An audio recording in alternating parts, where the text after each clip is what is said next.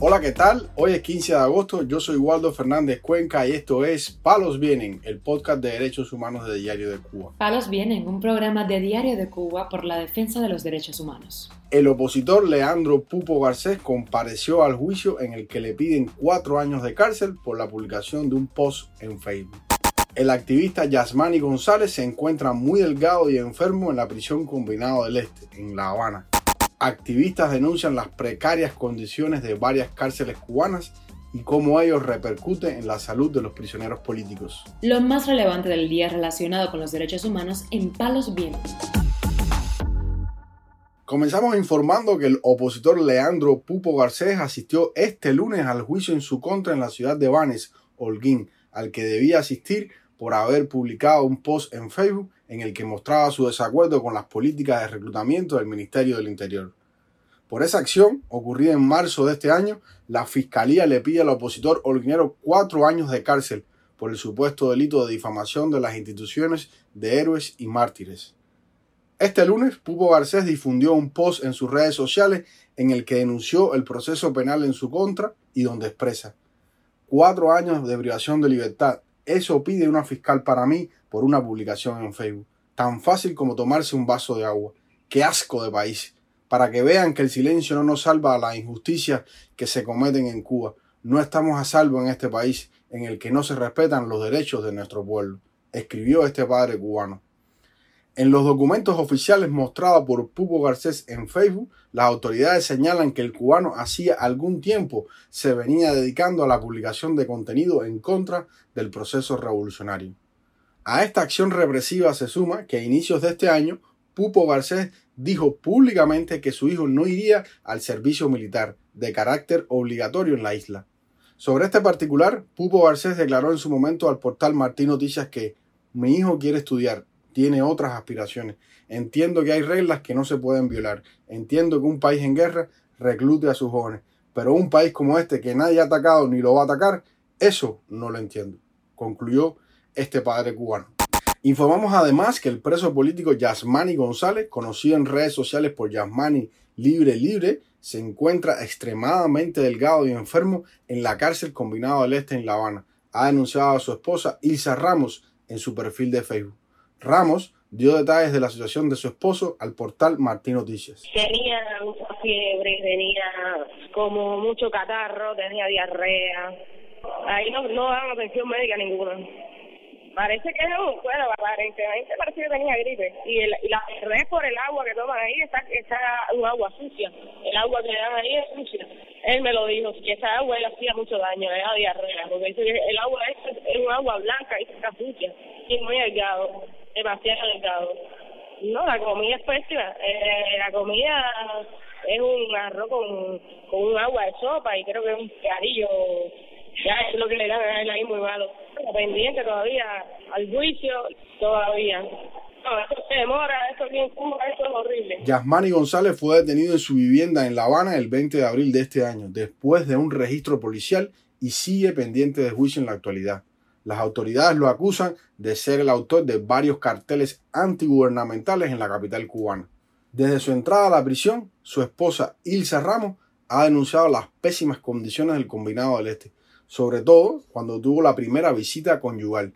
Sobre el cuarto a donde fueron llevados, expresó Ilsa Ramos. Luego de una larga espera y un registro exhaustivo, finalmente me llevaron a una calurosa habitación con un colchón bastante sucio. Espero a mi esposo, cuando llega con una cubeta toda pintada por él, con la bandera cubana y un corazón con mi nombre. Ilsa. Mi corazón latía como la primera vez que lo vi.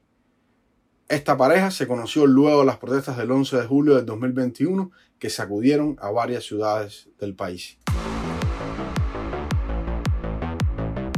Palos viene. Para finalizar, damos a conocer que continúan las denuncias de activistas y presos sobre las pésimas condiciones de las cárceles cubanas y el calvario que padecen los presos políticos en ellas. Por ejemplo, en la cárcel Kilo 8, en la ciudad de Camagüey, llevan tres meses sin el suministro de agua se quemó la turbina que bombeaba el agua y no han encontrado un reemplazo. El agua la abastecen actualmente mediante una pipa diaria para una población penal de unos 500 presos. Dio a conocer el activista Jordan Marrero Huerta quien tuvo comunicación telefónica con el preso político Alieski Calderín Socarrás. Ya, muy fuerte problema. Una vez al día el agua y todo cubeta, ya, tiene que super, ni lavar, no pasa nada. O sea, ellos llevaron 37 recursos para, para presentación de mínimo, a todos lo que llevaron.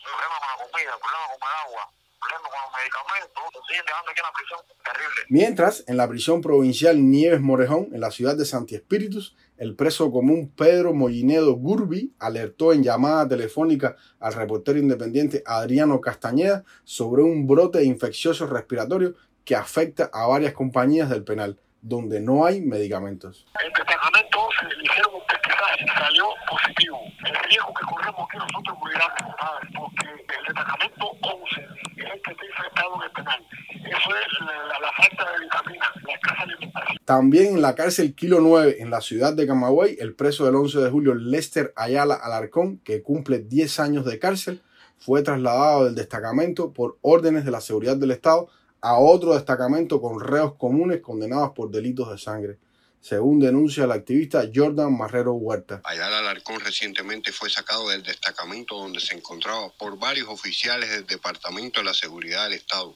quienes le mostraron varias grabaciones donde Alarcón denunciaba sobre la mala alimentación y la falta de una adecuada asistencia médica. En estos momentos se encuentra reubicado en el destacamento número 25, donde se encuentra conviviendo con peligrosos presos comunes. Por último, tras un breve pase carcelario, regresó al penal Campamento Paraíso en el poblado de Winnes, el preso del 11 de julio, Dariel Ruiz García, quien es impedido físico. Su hermano Janiel denuncia que el mismo día que le dieron el pase, le denegaron su libertad condicional. En su día de pase le dieron la información de que le volvían a denegar su libertad condicional. Una persona impedida física. Temo por la salud de mi hermano y las condiciones que está. Y puede esta situación agravarse. Ruiz García fue procesada por los delitos de desórdenes públicos y resistencia y sentenciado a dos años y medio por su participación en las protestas populares en el poblado de Aguacate, en el municipio de Marúa, provincia de Mayabeque. El prisionero del 11 de julio tiene la pierna izquierda amputada y es débil visual, pero ni aún así las autoridades carcelarias le conceden la libertad condicional. Palos Vienen, un programa de Diario de Cuba por la defensa de los derechos humanos. Estas han sido las noticias de hoy en Palos Vienen, el podcast de derechos humanos de Diario de Cuba. Pueden escucharnos en DDC Radio, Spotify, Google Podcast, Apple Podcast, Telegram y SoundCloud.